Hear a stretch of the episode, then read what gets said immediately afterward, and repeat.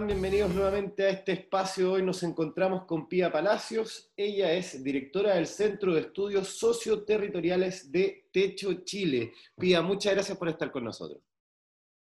Muchas gracias, Sebastián, también. Y partir por preguntarte, ¿cómo ha afectado la pandemia a nuestra sociedad en términos de desigualdad? Ahora con la pandemia eh, vino a salir a la luz eh, todo, lo que, todo lo que nosotros hemos venido trabajando durante mucho tiempo. De hecho, estas desigualdades ya existían en el país. El problema es que la pandemia vino a profundizar justamente estas desigualdades y también vino a sacar a la luz la forma en la cual se están habitando las ciudades actualmente. Entonces ahí tenemos dos puntos clave. Sabemos de que la desigualdad ya existía, esto es histórico desde antes de la conformación del país, Em, sin embargo, eh, la pandemia de todas maneras vino a profundizar. Una de las primeras luces de alerta que, que nos encendió la ampolleta a nosotros eh, fue cuando hicimos el Catastro Nacional de Campamentos, eh, lo lanzamos este año, en marzo de este año, y justamente el terreno lo hicimos entre octubre del 2020 y febrero del 2021. Esto fue justamente para tratar de recoger todo lo que había pasado durante la primera pandemia, o sea, durante la primera cuarentena que tuvimos. Em, entonces, de esa manera podíamos corroborar, comparar los datos que teníamos eh, ahora con este nuevo catastro con aquellos que estaban desde el catastro 2019 del MIM. ¿ya? Eh, en esta manera pudimos constatar de que eh, aumentaron cerca de 34.000 familias solamente desde el 2019 hacia el 2021. 34.000 familias más que llegaron a vivir a campamentos. Sabíamos de que las familias que estaban viviendo en campamentos estaban aumentando eh, del orden de entre las 2.000 y 3.000 familias anualmente, pero esto ya fueron 34.000 en dos años. Eh, es una, una, cifra no antes vista eh, y que también es una magnitud que en realidad no, nos complica a todos mucho. tenemos que ver de que aumentaron en un 74% las familias viviendo en campamentos. Entonces ya esto fue lo primero que nos prendió la luz de alerta y estábamos esperando también algunas otras encuestas que nos pudieran eh, asegurar o corroborar la información que nosotros ya teníamos, que por suerte este año eh, también fue lanzada la, la encuesta CACEN 2020 en pandemia, que también vino a corroborar qué era lo que había pasado en pandemia. Em, y también nos permite comparar, eh, porque la CACEN es una encuesta que se ha hecho hace muchísimos años acá, se realiza cada dos o tres años, entonces justamente nos permite la, la comparación a través del tiempo de cierta manera, em, se visibilizó esto, porque finalmente como que se hizo mucho más presente a lo que era anteriormente. ¿Hacia dónde deberíamos avanzar para reducir las desigualdades como país? Bueno, principalmente eh, tenemos que apuntar a que como sociedad también empecemos a caminar para preocuparnos entre todos. Eh, a ver, sabemos de que el, el Estado también tiene que ejercer un rol muy fuerte. Eh, y tanto como ente fiscalizador, eh, como también que asegure políticas públicas de que efectivamente sean, eh, sean, correspondan a un robusto sistema de protección social y no tan solo dejarnos prácticamente a la suerte. De hecho, es más, mucho, muchas de las personas que justamente trabajan en gobierno no conocían la situación ante la cual estaban tratando de gobernar durante la pandemia. En ese sentido, de todas maneras, fue entre comillas, bueno eh, de que pasara esto porque se empezaron a dar cuenta de la situación en la cual estaban viviendo miles de familias a lo largo del país, que las familias no pueden acceder a agua potable, por lo tanto no podíamos cumplir con las medidas sanitarias, de que no podíamos resguardar un distanciamiento físico dentro del hogar o tampoco podíamos aislar a una persona en una sola habitación porque en el fondo no tenemos más habitaciones para el resto de la familia de todas maneras, eh, es bueno de que al menos las personas que están gobernando también se den cuenta de lo que están pasando para que eh, efectivamente se puedan realizar cierto tipo de políticas públicas de que vayan en la dirección correcta. Nosotros trabajamos más bien en materia habitacional, eh, tanto Techo como Fundación Vivienda. Por lo tanto, en este sentido, el, tema de, de la vivienda digna y adecuada ha salido a relucir como un tema que es prioritario en estos momentos para poder resguardar eh, distanciamiento físico o para tener las condiciones básicas para poder manejar una pandemia. La vivienda se ha vuelto como nunca eh, un eje sumamente importante en el control de la pandemia. Em, y antiguamente también lo fue con pandemias que fueron completamente eh, distintas en distintos periodos de la historia del mundo.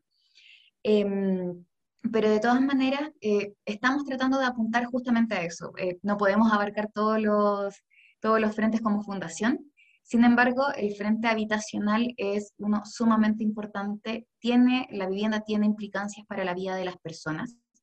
Eh, pero también tenemos que tratar de entender que la vivienda no es solamente un techo, eh, sino de que ésta tiene que estar provista por ciertas condiciones que tienen que garantizar tanto una infraestructura adecuada como una dotación de servicios básicos, eh, pero también tiene que estar conectada dentro de la ciudad. Ya hemos visto la cantidad de horas que pasa la gente arriba de, de, las micros, de los buses, para poder ir al trabajo y también los contagios se producen dentro del sistema de transporte público.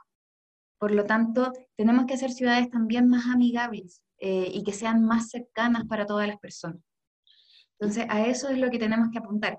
Esto no lo podemos realizar solamente nosotros ni solamente el Estado, sino de que estamos hablando de magnitudes que, que son gigantescas. Por lo tanto, necesitamos a toda la articulación de actores que puedan eh, hablar al menos de, de temas de vivienda es, como se llama, es un, gran desafío el tema de vivienda, sobre todo a futuro, con, con, el tema de la migración también que está recibiendo el país. Obviamente eso también genera eh, algunos problemas de vivienda.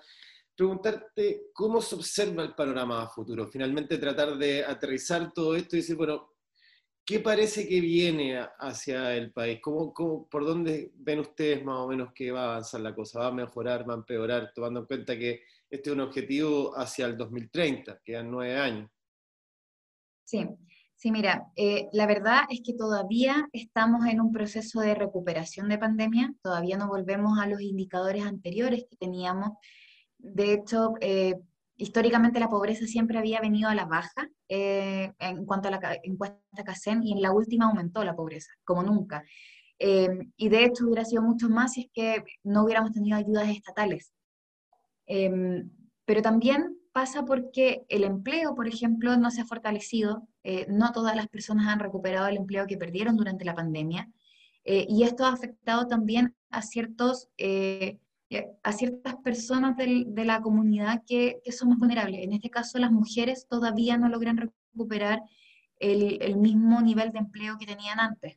De hecho, si previo a la pandemia un 71% de las mujeres tenía empleo, eh, actualmente estamos en un 45%. Está muy lejos de lo que tenían previo a la pandemia. Y de hecho, durante la pandemia bajó muchísimo más. Me parece que la CEPAL fue la que, la que dijo que había retrocedido 10 años la fuerza de empleo femenina.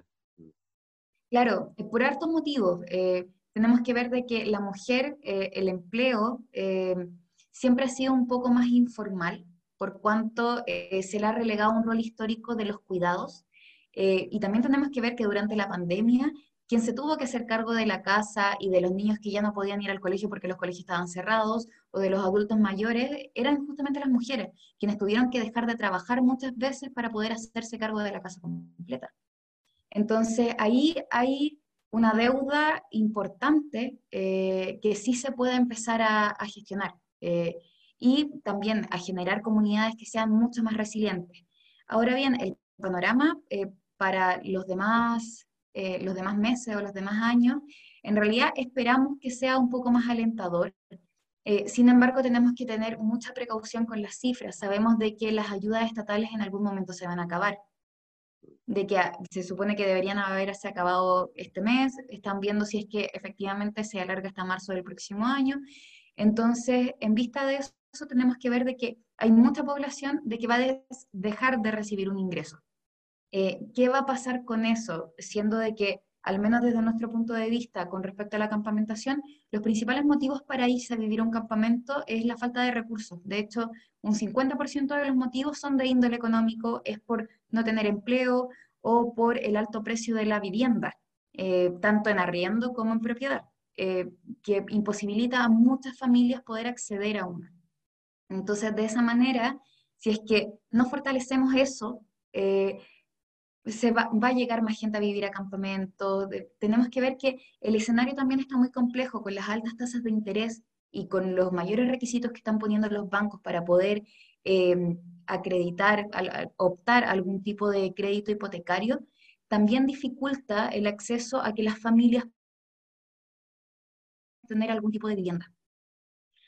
Claro, tú tocaste un concepto que me gustaría si lo pudieras desarrollar un poquito más, eh, que es el término de resiliencia. ¿Cómo crees tú que eh, va a ser, qué rol va a cumplir este concepto de resiliencia que se empieza a escuchar hoy día más que antes y que obviamente tiene que ver también ligado mucho al cambio climático, donde se está mucho recomendando el tema de la resiliencia? ¿Nos puedes contar un poco más sobre qué se trata?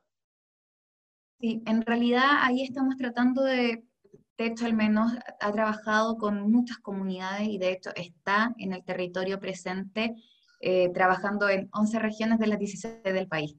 Em, justamente lo importante de esto es poder fortalecer a las comunidades y la organización comunitaria que tienen para poder hacer frente a eh, las distintas situaciones que enfrenten cada una de sus comunidades. Eh, esto es prioritario, pero también la resiliencia tiene que ir por otro lado. Y, por un lado, que, sea ya más material, eh, que permita a la gente reponerse de cómo estaba en la situación previa y ser mejorada. Pero para esto tenemos que tener capacidades eh, tanto intrínsecas dentro de las personas, como también empezar a formarlas y a educarlas. Entonces, de todas maneras, estas comunidades son bastante resilientes por todo lo que han pasado, pero también hay que fortalecer la organización comunitaria que tienen porque es la única forma de poder organizarse y salir adelante también. Perfecto, sí, un gran desafío el individualismo que existe hoy día. Pía, muchísimas gracias por tu tiempo, de verdad.